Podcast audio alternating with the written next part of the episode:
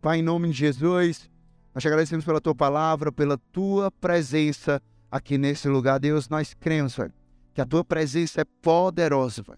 É poderosa, Deus, e eu oro, Pai, que a tua presença, Pai, toque cada vida aqui, Pai, da primeira fileira à última fileira, Pai.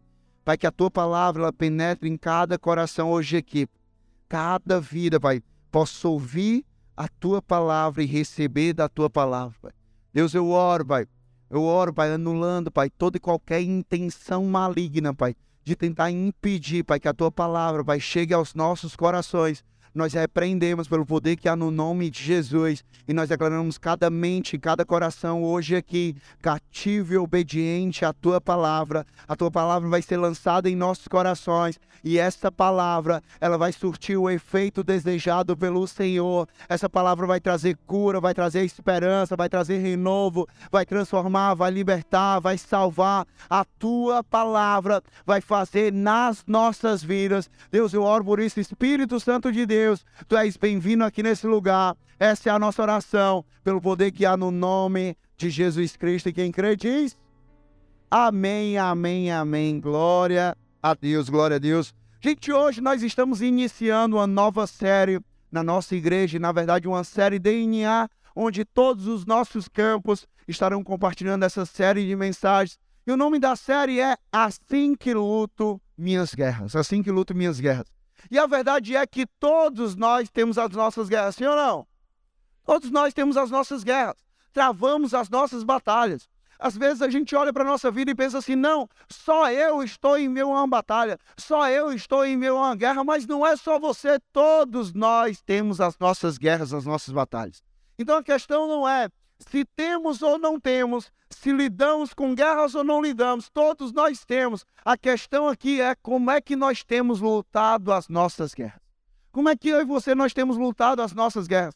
Porque às vezes a gente quer lutar do nosso jeito, mas a palavra aqui hoje é para que a gente não venha lutar do nosso jeito, mas a gente venha lutar do jeito de Deus. Que a gente não venha lutar pela nossa força, mas a gente venha lutar pela força de Deus. É dessa forma que nós vamos lutar as nossas guerras. E segundo o apóstolo Paulo, as nossas lutas nesse mundo não são luta, lutas naturais, são lutas espirituais. A nossa luta nesse mundo não é algo natural, é algo espiritual.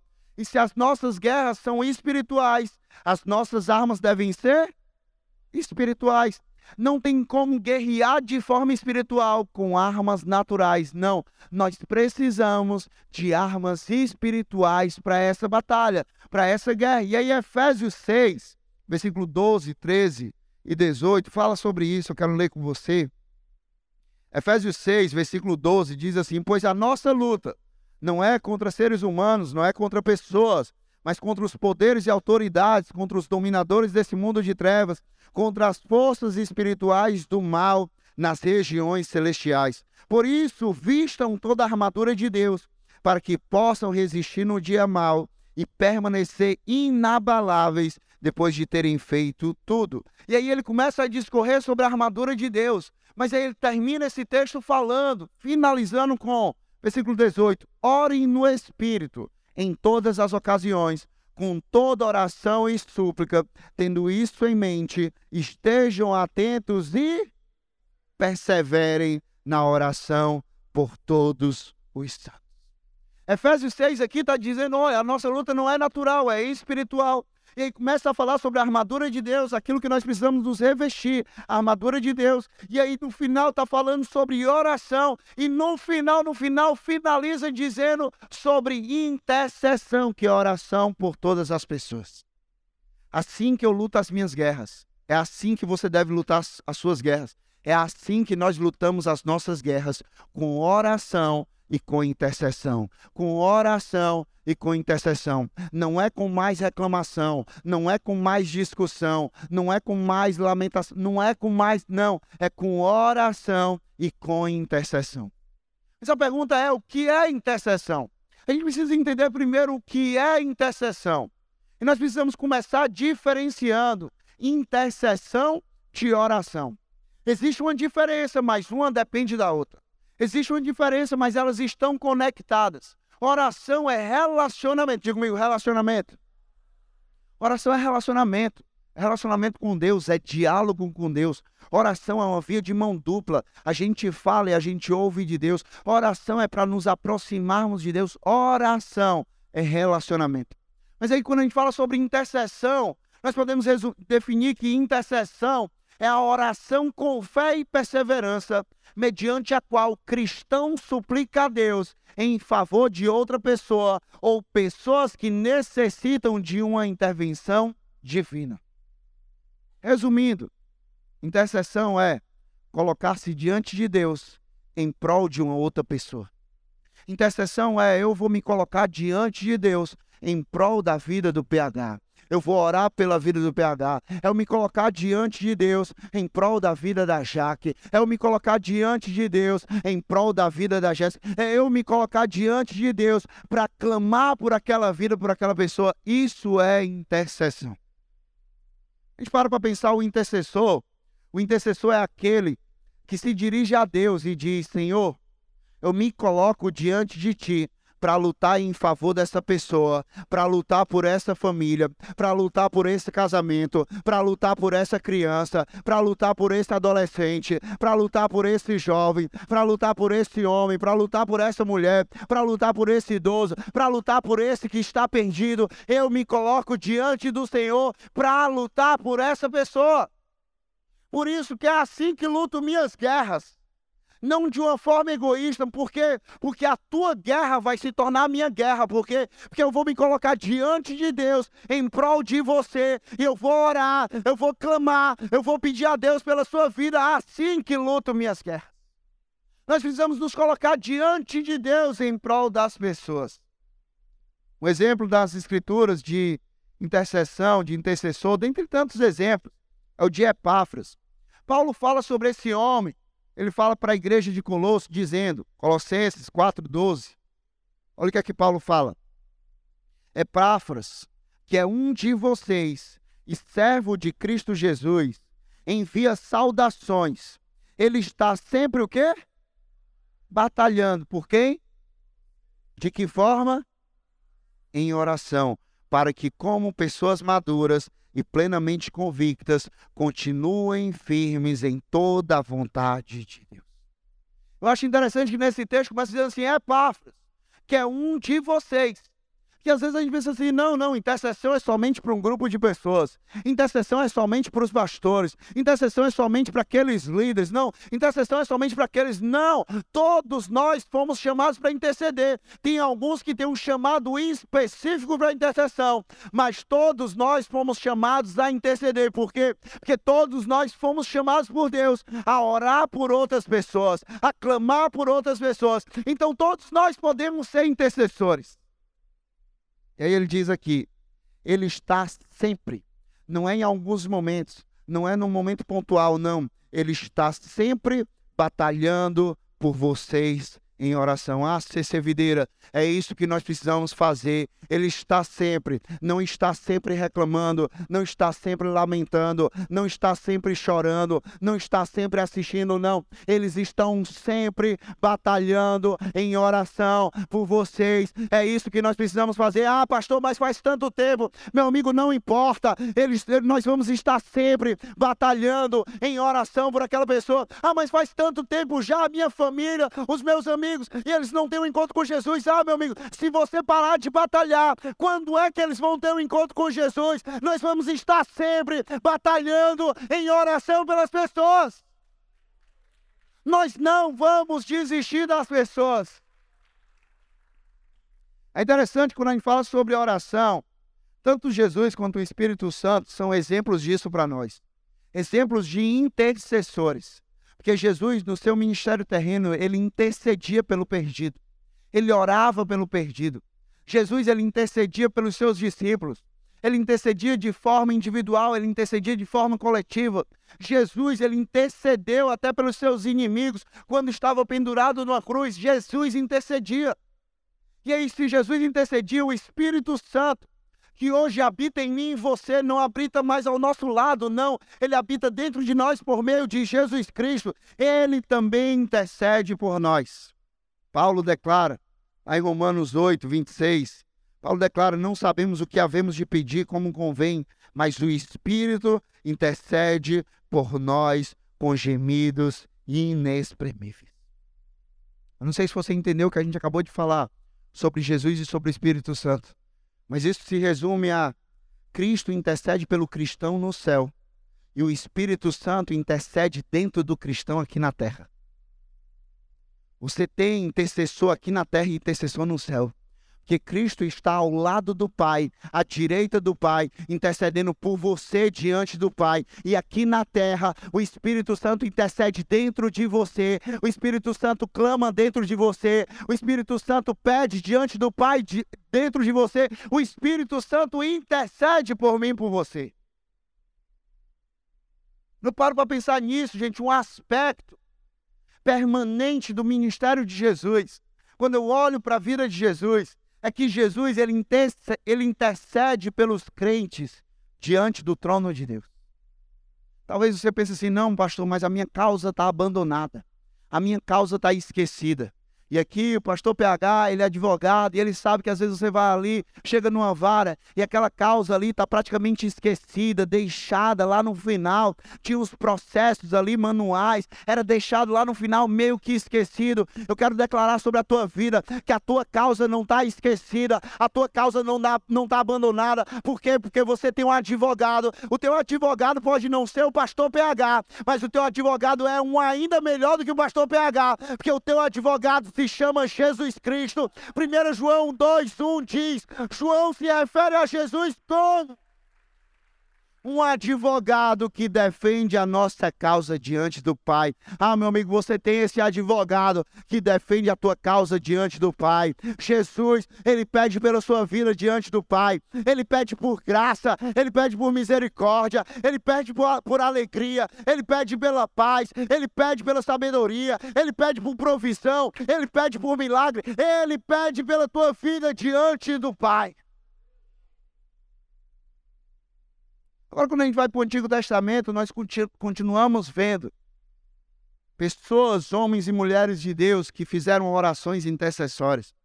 Abraão intercedeu por Sodoma e Gomorra, Jó intercedeu pelos seus filhos, Moisés intercedeu pelos israelitas, Elias intercedeu suplicando chuva, Neemias intercedeu pelo projeto da reconstrução, Daniel intercedeu pelo seu povo e pela restauração da sua cidade. Ali, pessoas, homens e mulheres que intercederam. No Novo Testamento não muda isso, não. A igreja continua intercedendo. E a gente vai ver a igreja de Antioquia orando e intercedendo pelo êxito do ministério de Barnabé e de Paulo. A gente vai ver Tiago ordenando expressamente aos líderes da igreja a orarem intercederem pelos enfermos, a orarem uns pelos outros, intercederem uns pelos outros. A gente vai ver Paulo foi muito mais além e pediu que intercedêssemos por todos. Interceder por todas as pessoas.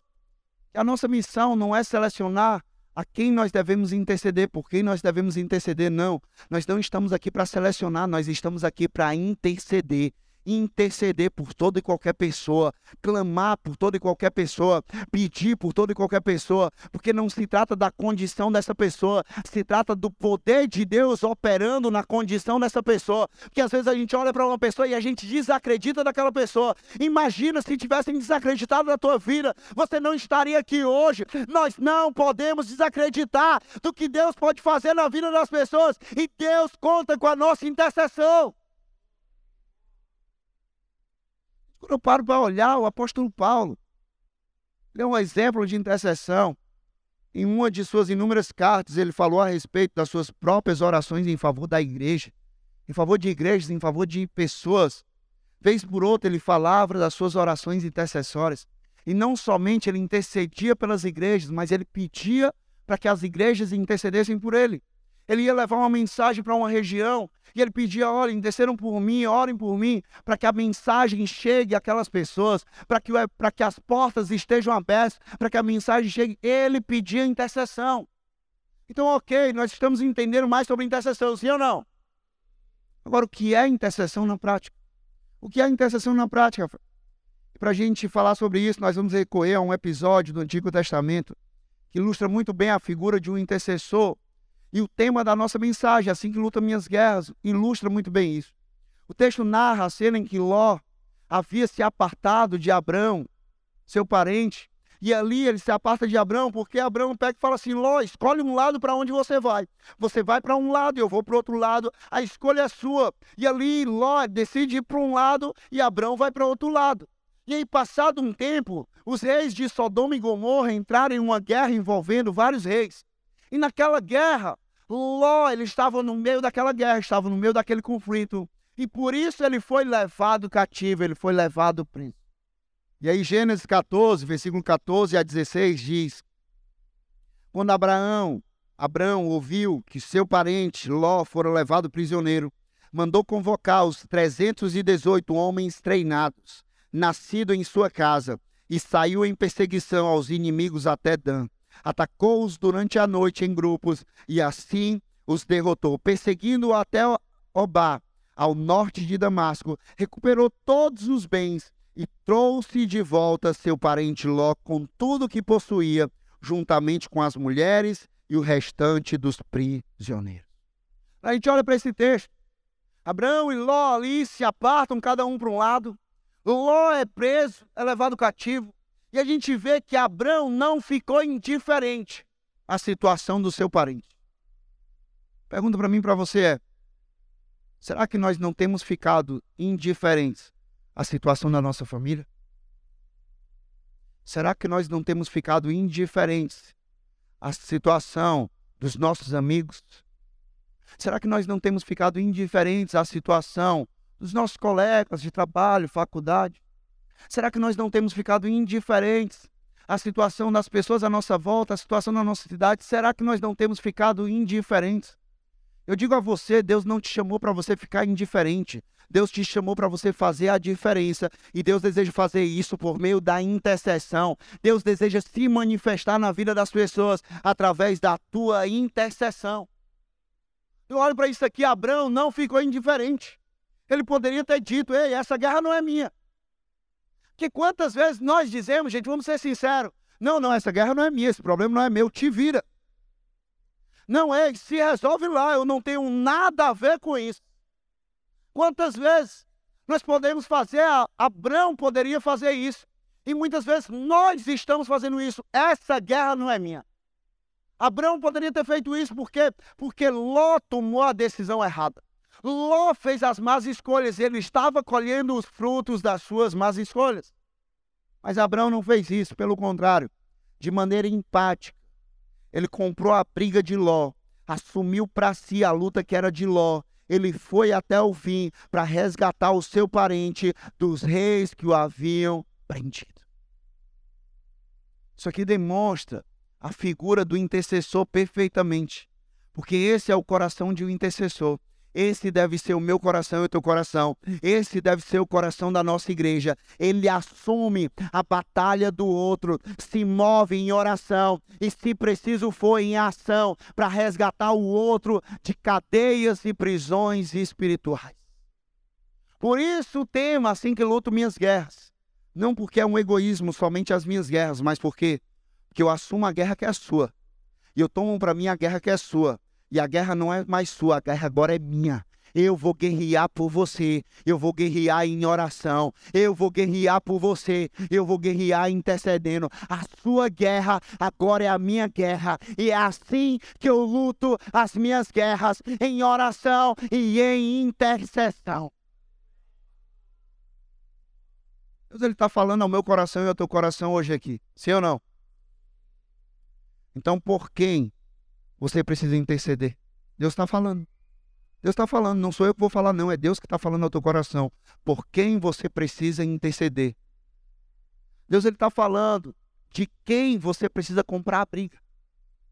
De quem você precisa comprar a briga. Deus está falando, ei, se levanta para interceder por essa pessoa, se move para interceder por essa pessoa. Para de assistir, ficar assistindo o que o diabo está fazendo na vida dessa pessoa, o que o que está acontecendo no reino espiritual na vida dessa pessoa e começa a se levantar em oração, começa a se levantar em intercessão, se colocando diante de Deus pela vida dessa pessoa. Nós faremos isso Nós vamos lutar as guerras certas. Em intercessão, nós lutaremos pela vida das pessoas intercedendo por elas. Ok, nós temos entendido isso. Agora, por que é que eu vou interceder, Rafael? E aí a gente quer voltar ao nosso pensamento egoísta de Rafael, por que, que eu vou me meter em uma guerra que não é minha? Rafael, por que, que eu vou interceder? Isso é problema, Rafael. Isso vou trazer problema para a minha vida. Por que, que eu devo interceder? Por quê? Porque existem benefícios para todo aquele que intercede. Existem benefícios para todo aquele que intercede. Quem é que gosta de um benefíciozinho? Quem gosta? Nós gostamos. Não precisa ter medo, não. A gente gosta. A gente gosta de um benefíciozinho. Existe benefício para todo aquele que intercede. O primeiro benefício é a intercessão. Ela nos torna mais íntimos de Deus. A intercessão ela nos torna mais íntimos de Deus. Que a intercessão ela nos aproxima ainda mais de Deus. A oração é o primeiro passo, a gente se relaciona com Deus. Agora, a intercessão, ela nos leva a um outro nível e ela nos aproxima ainda mais de Deus. Como assim, Rafael? Eu pensava que a intercessão fazia na vida da outra pessoa. E você está dizendo que a intercessão faz na minha vida, exatamente. Que a intercessão aproxima o nosso coração ainda mais do coração de Deus. Por quê? Que a intercessão nos tira de uma oração egoísta e nos leva a viver uma oração generosa. Rafael, como assim? A oração egoísta é tudo sobre mim.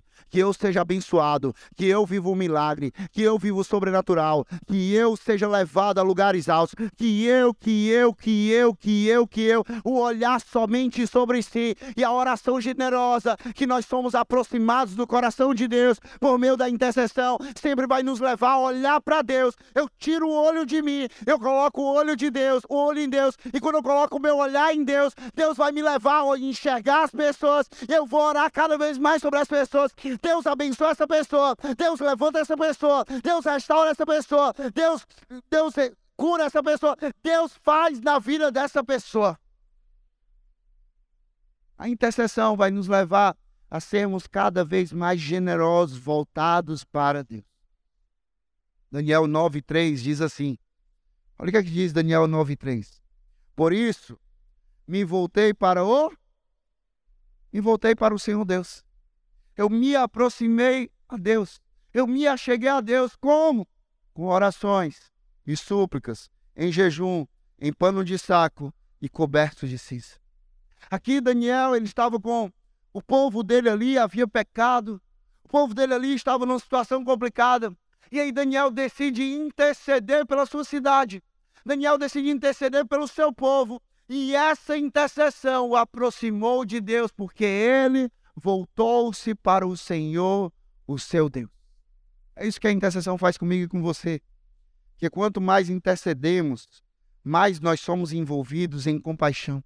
Quanto mais nós intercedemos, mais nós somos envolvidos em amor. Quanto mais nós intercedemos, mais nós somos envolvidos em graça, em misericórdia. Quanto mais nós nós intercedemos, mais nós somos envolvidos em tudo isso em prol das pessoas. Nós enxergamos o problema da pessoa, nós enxergamos a luta da pessoa, nós enxergamos a, a, a batalha, a guerra da pessoa e nós temos compaixão, nós temos amor, nós temos graça, nós temos misericórdia, nós nos movemos para ajudar essas pessoas.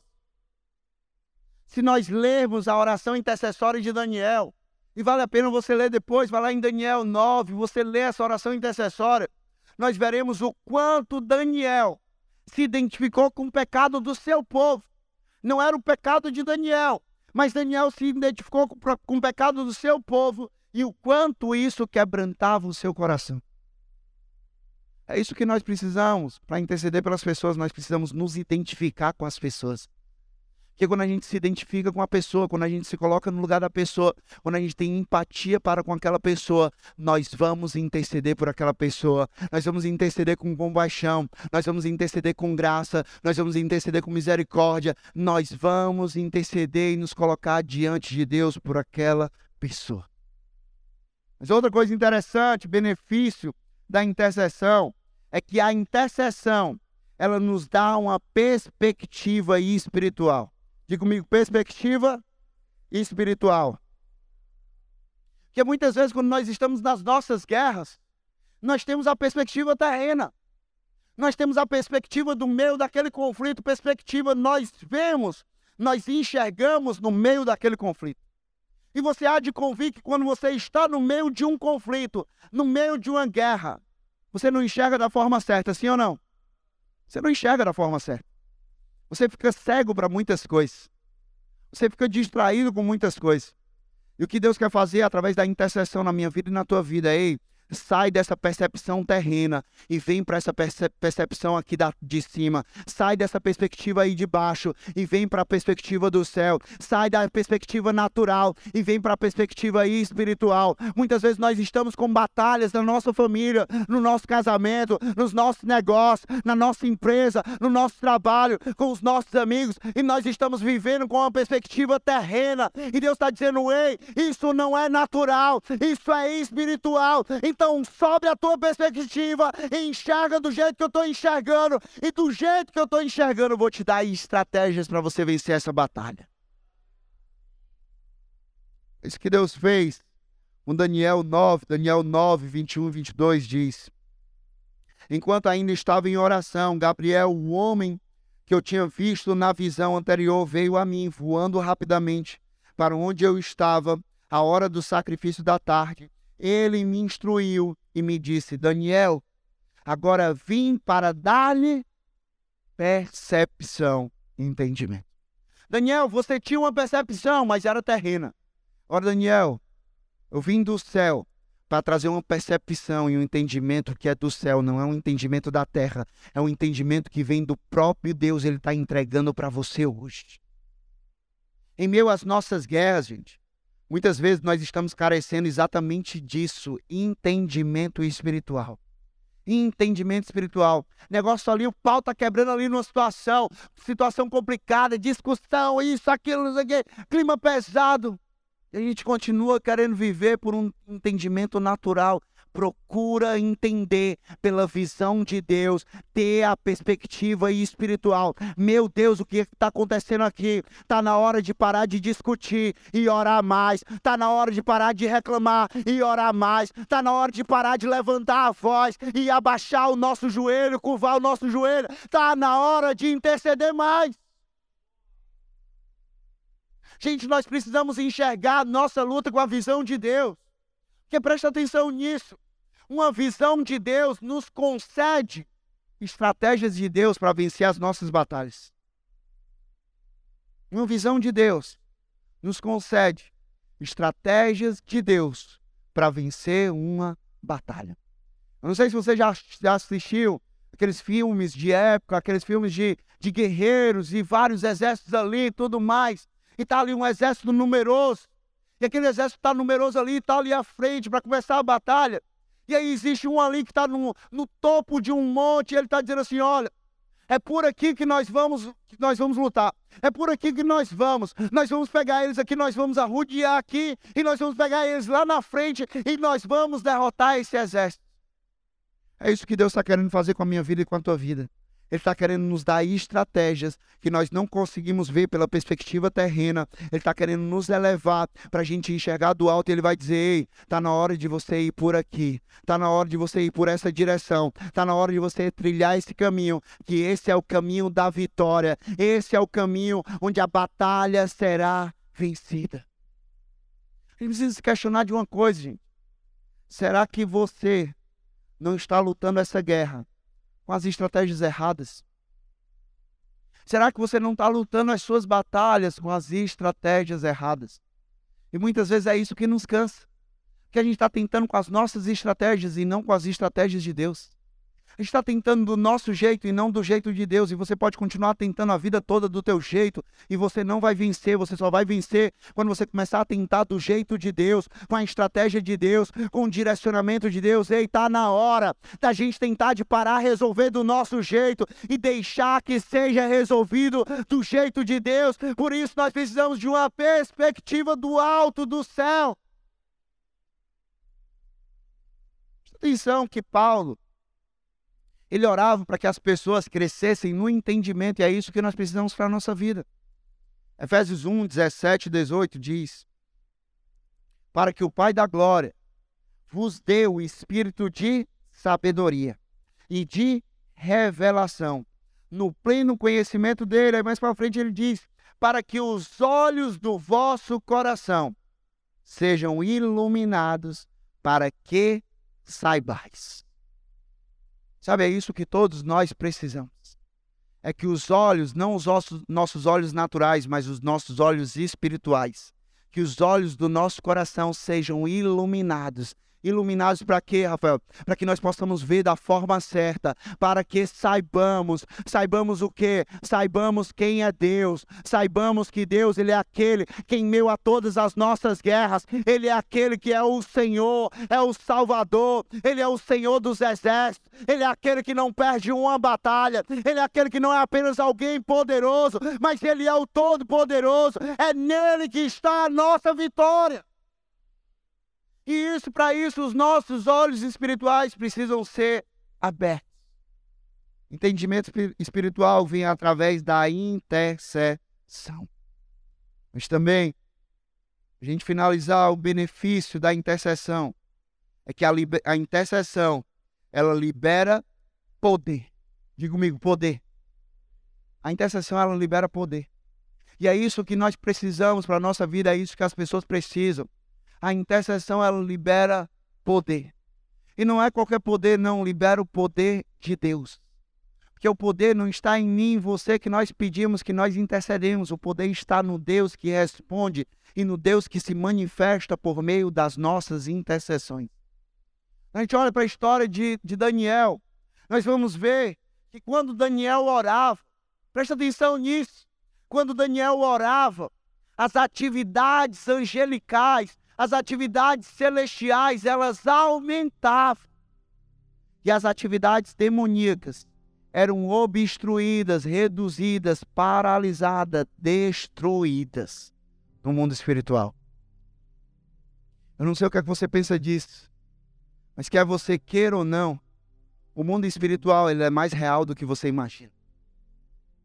O mundo espiritual ele é mais real do que essa pessoa que está ao seu lado. E tudo que o diabo quer fazer é exatamente te fazer acreditar que não, isso é uma viagem. Espiritual, isso aí não existe, não. Aqui nesse lugar agora, você pode não estar vendo, mas existe uma guerra espiritual acontecendo nesse momento. Que existem demônios aqui nesse lugar. Não precisa ficar com medo, não. Peraí, que eu não acabei, não. Existem demônios aqui nesse lugar tentando te impedir de você receber essa palavra e você decidir cada dia por Jesus Cristo. Mas aqui nesse lugar também existem anjos ordenados por Deus lutando a teu favor, porque você não precisa temer, por quê? Porque maior é o que está em você do que o que está no mundo. Ah, pastor, mas tem demônio, tem demônio, tem demônio. Ah, meu amigo, deixa eu te falar, caiu somente um terço dos demônios. Existe muito mais anjos lá em cima, lutando a teu favor e lutando a meu favor. Então, enquanto tem demônios lutando contra nós, tem muito mais anjos lutando por mim e por você. Muito mais. Muito mais anjos lutando a meu favor e a teu favor. Daniel 9, 23 diz: Assim que você começou a orar, houve uma resposta.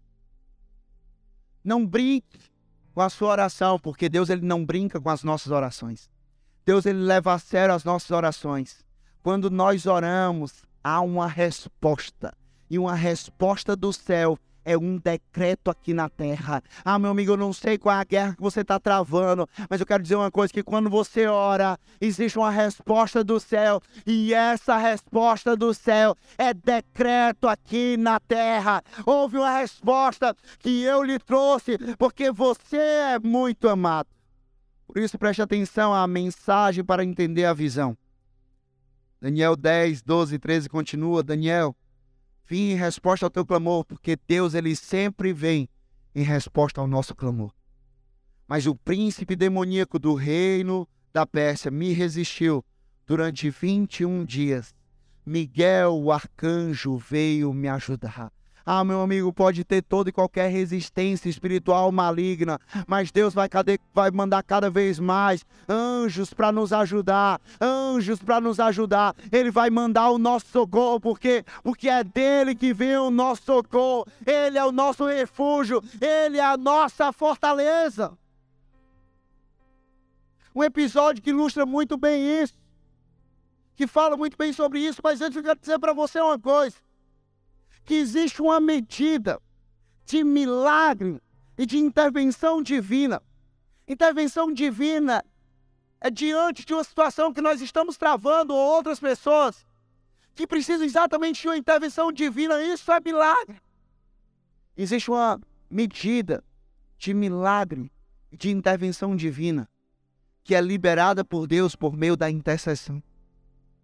Deus ele faz, ele libera do jeito que ele quer. Mas tem coisas que Deus ele quer liberar por meio da nossa intercessão. Tem milagres que Deus está gerando por meio da nossa intercessão. Tem intervenção divina vindo na vida das pessoas por meio da nossa intercessão. Um texto que ilustra muito bem isso. A intercessão da igreja quando Pedro estava preso. Atos 12, versículo 5 ao 12 diz: Pedro então ficou detido na prisão. Mas a igreja, o que é que ela fazia? Orava intensamente a Deus por ele. O texto diz: Pedro ele estava preso e a igreja não estava lamentando intensamente.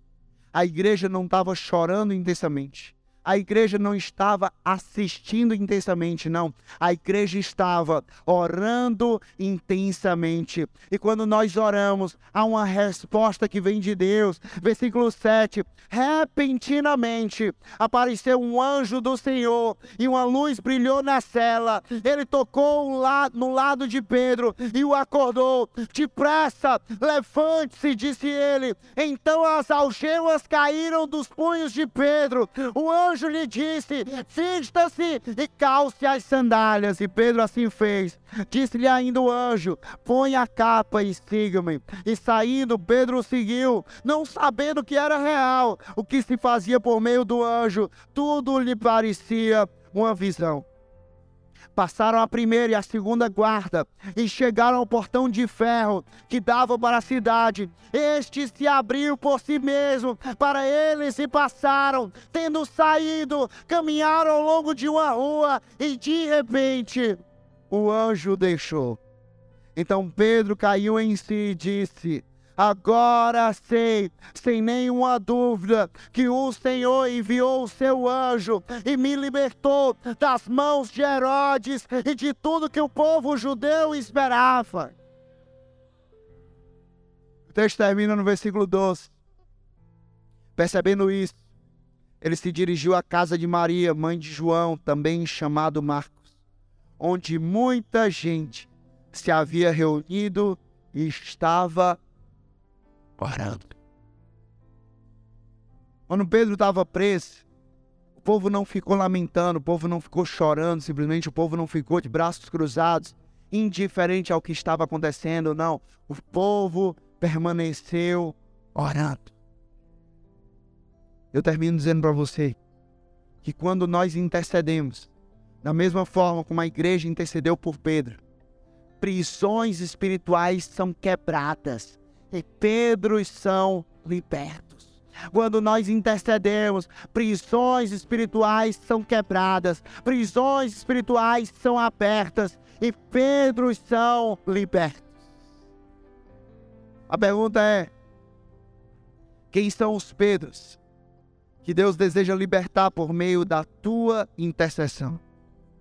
Talvez os Pedros na tua vida seja a tua família que está presa espiritualmente e que Deus deseja libertar pela tua intercessão. Talvez os Pedros na tua vida sejam os teus amigos que estão presos espirituais e que Deus deseja libertar através da tua intercessão. Talvez os Pedros na tua vida sejam pessoas aqui na nossa igreja que Deus deseja libertar através da tua intercessão.